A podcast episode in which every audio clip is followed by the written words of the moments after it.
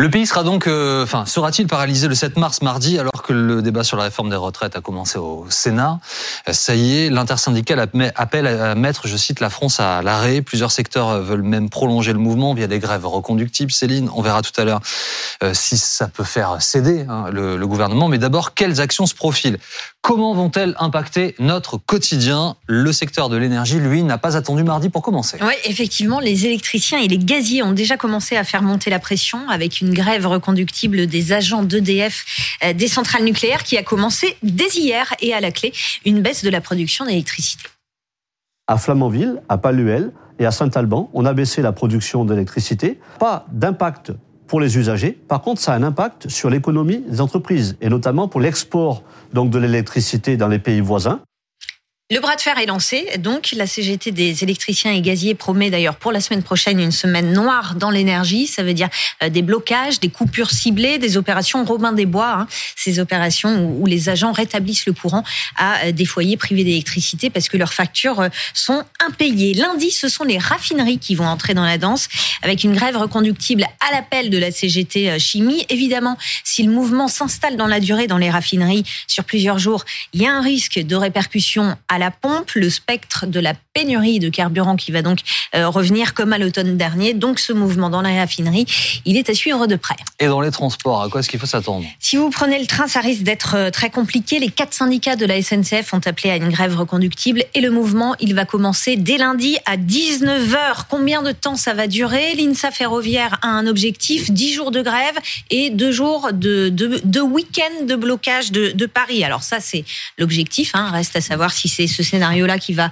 euh, se réaliser. En tout cas, ça risque d'être euh, compliqué sur les chemins de fer pendant plusieurs jours. Dans le métro parisien, circulation réduite à partir de Mardi, l'objectif des syndicats, c'est un trafic quasiment à l'arrêt et les perturbations devraient se poursuivre sur plusieurs journées puisque les syndicats de la RATP comme ceux de la SNCF ont appelé à une grève reconductible. Mais combien de temps là aussi ça va durer? Écoutez la réponse de Bertrand Dumont de Solidaire RATP le but d'une grève reconductible, c'est quand même qu'elle dure le moins longtemps possible, parce qu'évidemment, financièrement, mmh. c'est quand même un coût. Hein. Donc nous, on veut gagner le plus vite possible.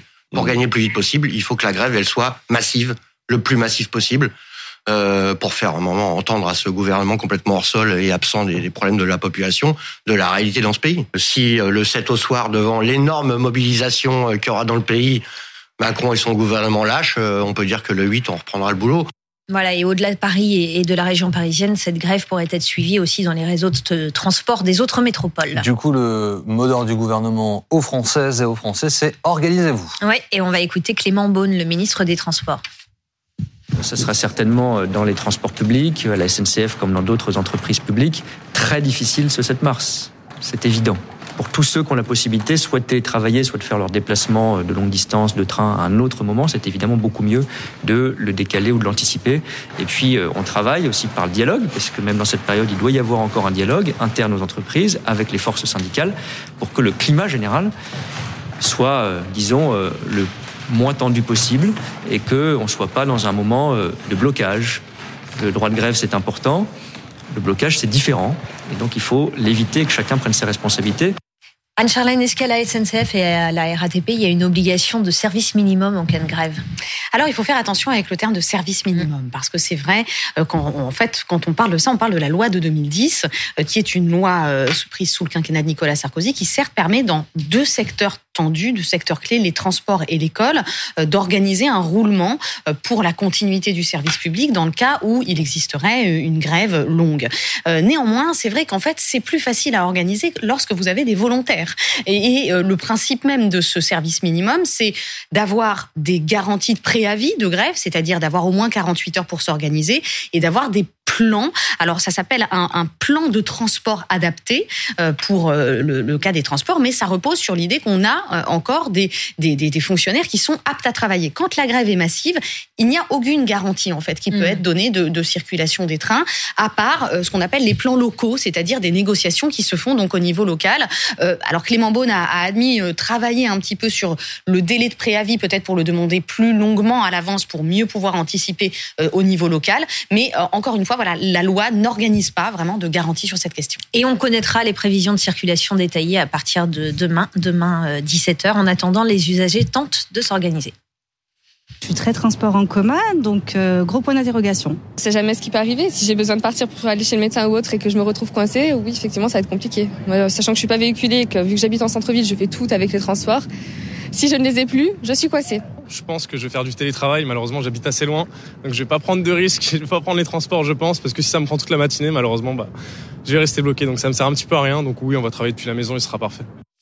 Et enfin, si vous devez euh, prendre l'avion, bah, attendez-vous aussi à des perturbations et à des retards. Hein. La Direction générale de l'aviation civile a demandé aux compagnies aériennes de réduire leur programme de vol de 20 à 30% Donc mardi 7 mars et mercredi 8 mars. Et du coup, alors, pour être complet, mm. hyper complet sur les routes Alors, c'est possible qu'il y ait des blocages localement. Une action, par exemple, est prévue du côté de Besançon, dans le Doubs. On ne parle pas de blocage, on parle de filtrage. Écoutez, Rachel Messous, elle est secrétaire générale de l'Union départementale Force ouvrière. Nous allons aller bloquer euh, l'entrée euh, principale de Besançon ce qu'on espère, c'est qu'il n'y aura pas beaucoup de voitures parce qu'ils seront tous, tous, les salariés seront en grève. Mais l'objectif, c'est aussi euh, euh, d'interpeller euh, les, les, gens en voiture pour leur expliquer bah, les méfaits de la, continuer à expliquer les méfaits de la, la réforme des retraites. On a déjà commencé à comptabiliser le nombre de personnes que nous serons et effectivement, nous serons nombreux à bloquer ce, ce rond-point.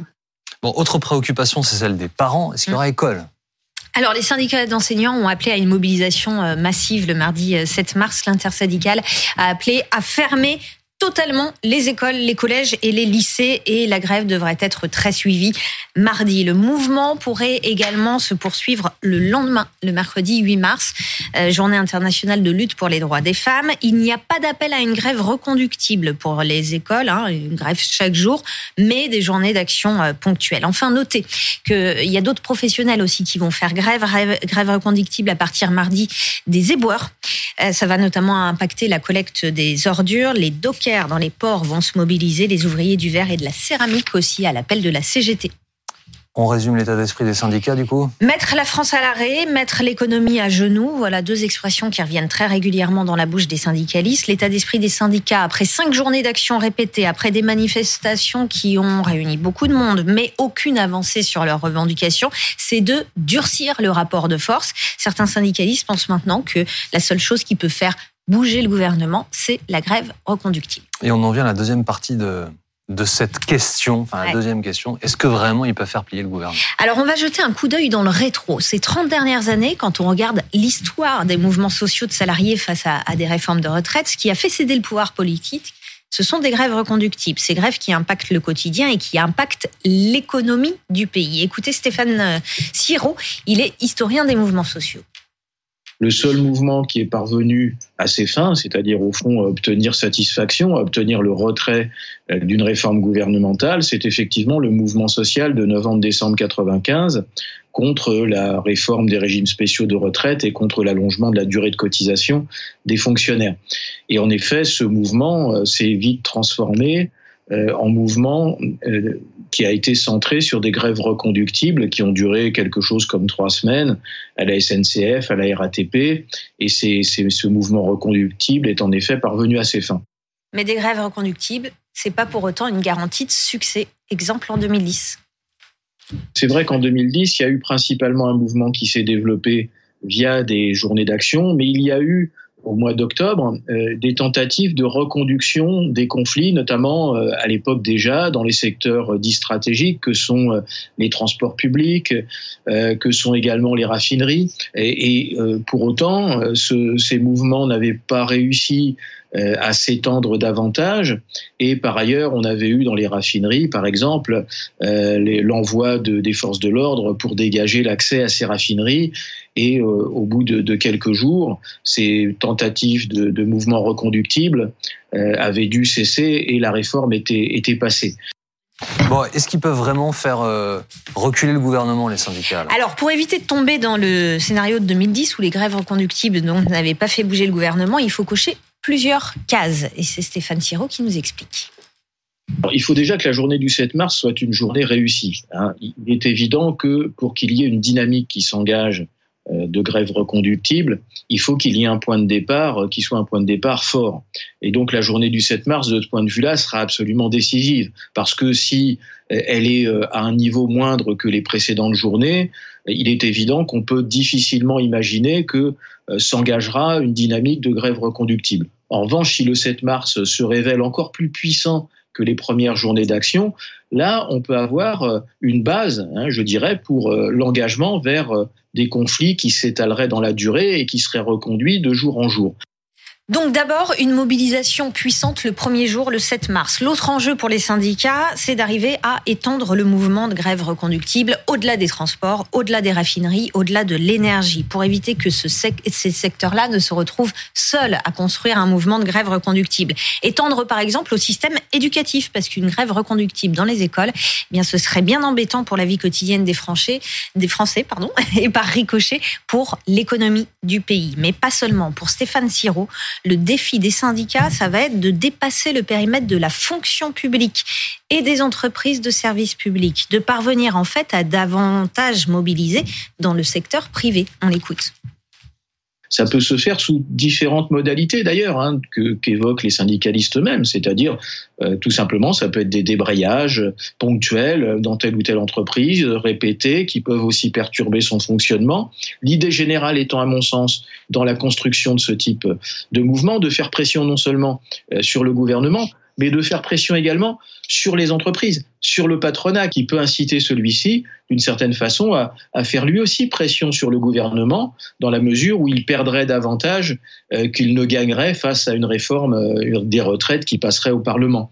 Et puis enfin, le défi, ça va être pour les grévistes de pouvoir tenir sur la durée financièrement, parce que les journées de grève, ce sont des centaines d'euros en moins sur la paye en fin de mois. Écoutez ce qu'a confié un syndicaliste à Bruno Jeudi cette semaine la plupart des, de, ceux qui se dirigent vers des grèves reconductibles, c'est-à-dire 7, 8, 9, notamment dans le secteur des transports. Après, là, ils ont prévu un peu, ils ont un peu prévu, j'allais dire, les caisses de grève, elles sont un peu prévues pour 2, 3 jours. Mais au-delà, en gros, c'est 110 euros par jour, euh, notamment dans le secteur du, du rail. C'est ce que disent, euh, c'est ce que disent certains euh, syndicalistes. Donc, effectivement, ça va beaucoup peser. Et ça, ça, ça pèsera au moment des, des assemblées générales euh, le soir, lorsqu'ils décideront ou pas de reconduire, euh, de reconduire les grèves.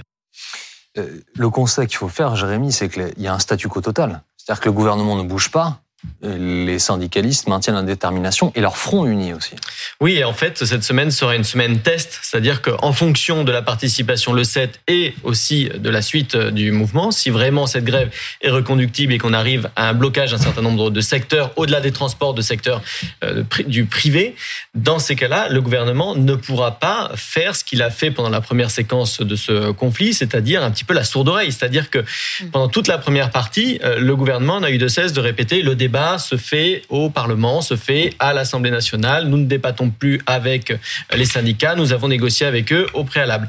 Si le mouvement prend de l'ampleur et on arrive à une situation de blocage, il sera de plus en plus difficile pour l'exécutif d'adopter la même stratégie. C'est-à-dire qu'ils auront beau essayer de renvoyer le débat au Sénat.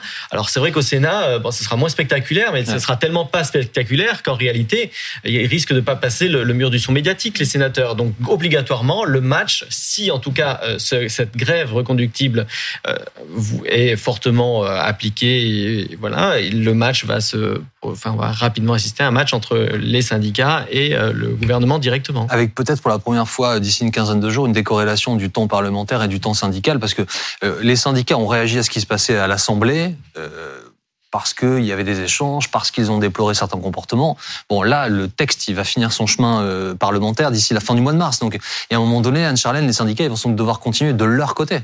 C'est un petit peu le risque. C'est-à-dire qu'en fait, on a le sentiment qu'il y a un cheminement législatif qui, de toute façon, est en cours et que pourtant, la contestation, elle, continue euh, complètement d'être vivace. Donc, la, la, la, question de la déconnexion en fait des deux légitimités, elle est très grande. Je rappelle quand même une idée de Pierre Rosanvallon qui consiste à dire que s'asseoir uniquement sur la légitimité élective, comme le fait notamment le gouvernement, c'est mal comprendre aussi tout le concept de démocratie qui repose aussi sur la euh, démocratie sociale, sur la légitimité sociale, sur l'adhésion. Euh, c'était le général de Gaulle qui avait théorisé ça en disant voilà, euh, il y a de toute façon un besoin d'adhésion du peuple qui doit être sans cesse renouvelé. Il y a une stratégie qui est celle du gouvernement dont, il, dont on entend parler ces dernières semaines, c'est celle du cap c'est-à-dire de se dire en fait Euh, là, il faut qu'on tienne la dernière tempête et ensuite, on aura quatre ans de gouvernance euh, qui seront euh, relativement paisibles. Néanmoins, c'est pas complètement certain. C'est la stratégie d'Emmanuel Macron qui consiste à, on pourrait un peu qualifier de stratégie du pourrissement, qui consiste à se dire, voilà, on va laisser les conflits s'épuiser d'eux-mêmes parce qu'il y a un coût économique à la grève, on l'a dit, parce que les Français vont finir par peut-être ne plus adhérer. Et pour autant, ça n'a pas forcément payé avec les gilets jaunes et, et c'est pas complètement certain qu'on puisse encore légiférer calmement si on n'arrive pas à, à ressolliciter l'adhésion assez rapidement. Connaissez quelqu'un, Jérémy, qui dans une phrase vous cite Roson Vallon, De Gaulle et la théorie du Cap Horn Anne-Charlotte Bézina. Elle est là. C'est Anne-Charlotte Mézina. Voilà.